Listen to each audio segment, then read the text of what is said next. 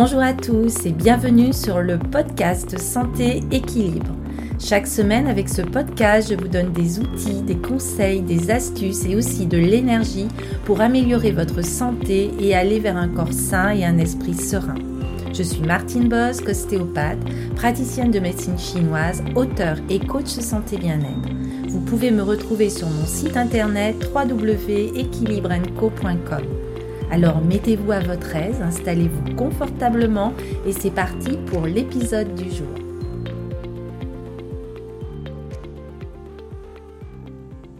Bonjour, euh, ravi de vous retrouver pour ce nouvel euh, épisode. Et aujourd'hui, je voulais vous parler d'une euh, plante, l'aloe vera, et euh, venir avec vous euh, reconnaître euh, vraiment cette plante qui a de multiples vertus grâce à sa composition chimique qui est très riche d'au moins 250 constituants dont des vitamines comme la vitamine A, B, C, E euh, certains minéraux comme le zinc, le cuivre, le fer, des sucres aussi comme le glucose, la mannose, la cellulose, des lipides et des glycoprotéines. Et ce merveilleuse plante est connue pour ses multiples vertus en usage aussi bien interne et externe. Alors, je ne sais pas si vous le savez, mais avec son allure robuste de cactus et ses longues feuilles dentelées de couleur verte, l'aloès, appelé aussi l'aloe vera, est un enfant du désert dont les propriétés thérapeutiques sont connues, et oui, depuis l'Antiquité. Alors c'est une plante qui est capable de soigner de nombreuses lésions de la peau, mais c'est aussi un symbole de renaissance, d'invulnérabilité, voire même d'immortalité. Alors on a été épaté par sa capacité à soigner les blessures des soldats sur les champs de bataille. En effet, les croisés le rapportèrent en Europe et ce sont les Espagnols qui l'introduisirent en Amérique du Sud sous le nom d'arbre de Jésus. Alors si ces vertus restent incontestées, il faut savoir ce que l'on fait et prendre quelques précautions quand même, car selon la façon dont on l'utilise, soit en gel, soit en sucre, soit en jus, soit en émulsion, la plante peut avoir euh, des effets qui peuvent être euh, opposés.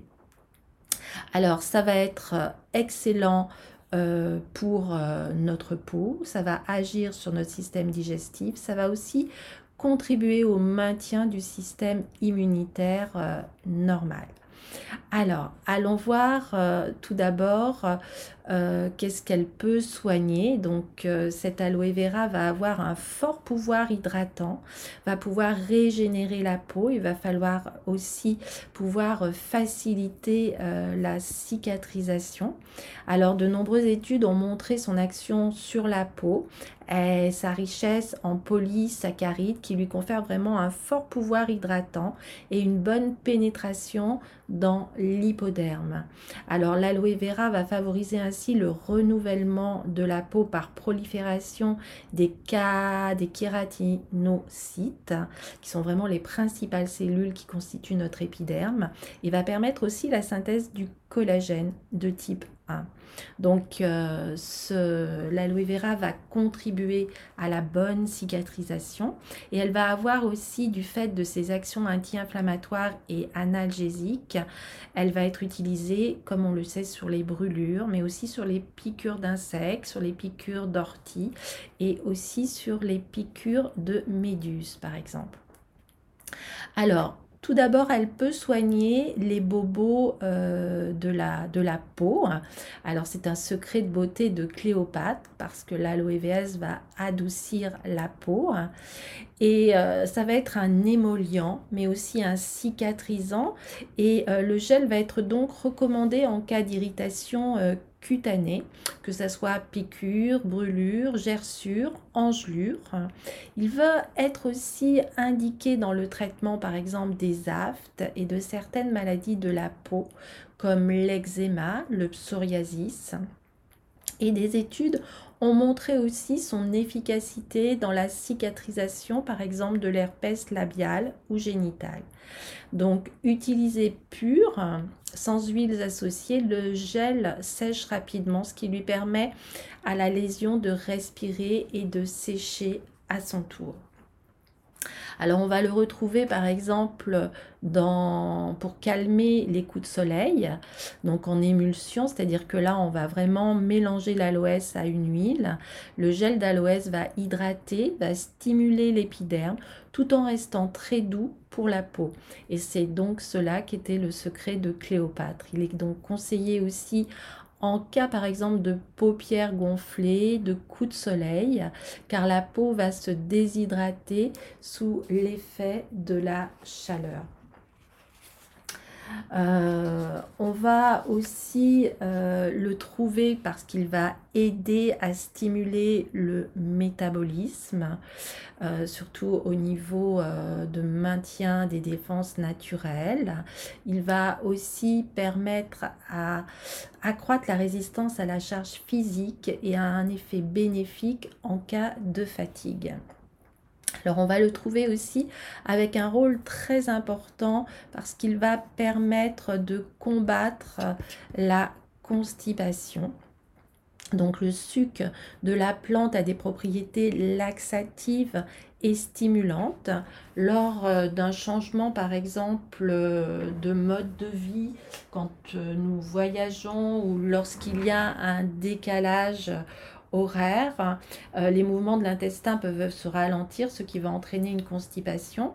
Et l'aloès peut alors remédier à cette paresse passagère. Mais alors attention au dosage car son action peut être très puissante et donc euh, le sucre doit vraiment être réservé à la constipation, on va dire occasionnelle. On le prend uniquement s'il n'existe pas de symptômes associés comme de la fièvre, des douleurs abdominales et on ne peut pas le prendre sur une trop trop longue euh, durée.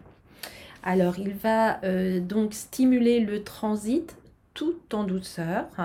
Alors on va pouvoir le prendre sous forme de jus à ce moment-là. Euh, ça va être vraiment un régulateur doux du transit intestinal et son action peut être similaire à celle de la pomme ou même à celle des graines de lin. Donc à ce moment-là, l'aloès va agir comme une fibre, limitant ainsi la pénétration du sucre et du cholestérol au niveau de l'intestin.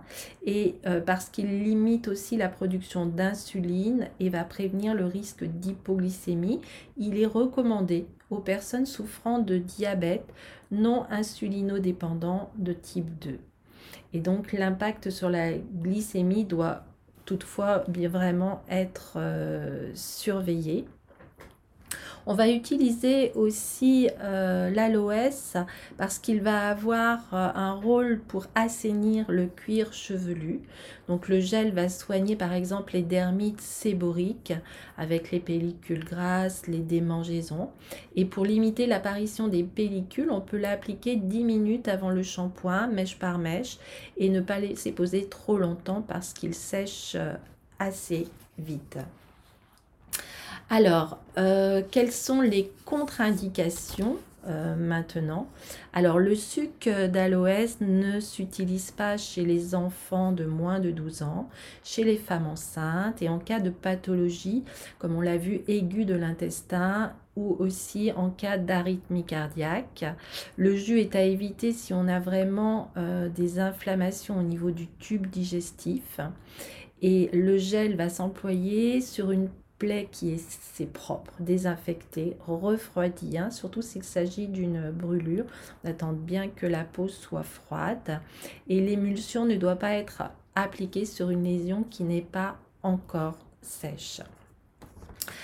Alors, où acheter un gel et surtout un jus de bonne qualité? Parce qu'au niveau des certifications, euh, ça va exister au niveau des États-Unis, mais en France, euh, on est un petit peu en retard. Donc, euh, optez vraiment pour de l'aloe vera bio, hein, qui reste vraiment la meilleure façon de se procurer un produit non irritant. Surtout, n'en mettez pas sur les paupières si vous avez un doute sur sa composition. Et euh, ce qui est très important ici, c'est qu'on peut euh, le cultiver euh, chez soi. Mais bon, il faut être sûr que ça soit aussi de bonne qualité. Donc, je vous recommande vraiment d'acheter un gel et un jus de qualité. Et euh, pour terminer donc euh, sur euh, tous ces bienfaits de l'aloe vera, je vais par exemple vous donner une recette que vous pouvez faire vous-même, un gel apaisant en cas d'une exposition prolongée au soleil, un coup de soleil. Donc vous allez pouvoir préparer vous-même un gel apaisant en mettant par exemple une cuillerée à soupe de gel d'aloe vera, une cuillerée à café d'huile de coco ou d'huile de monoeil.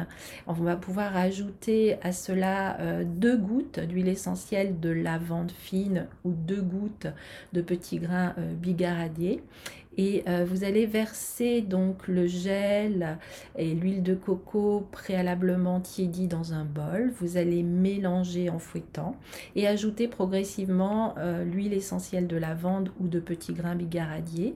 Vous allez mélanger tout cela et vous allez pouvoir l'appliquer après donc une exposition au soleil. Voilà pour euh, ces conseils. Vraiment, euh, l'aloe vera, euh, vous l'avez vu et entendu, est vraiment un super remède qui est très ancien. Et donc, ça vous permet aussi d'utiliser tout ce que la phytothérapie peut vous pour aider votre corps et retrouver ainsi un équilibre originel. Merci pour votre écoute et puis je vous retrouve très très vite dans un nouvel épisode. Portez-vous bien, à très bientôt.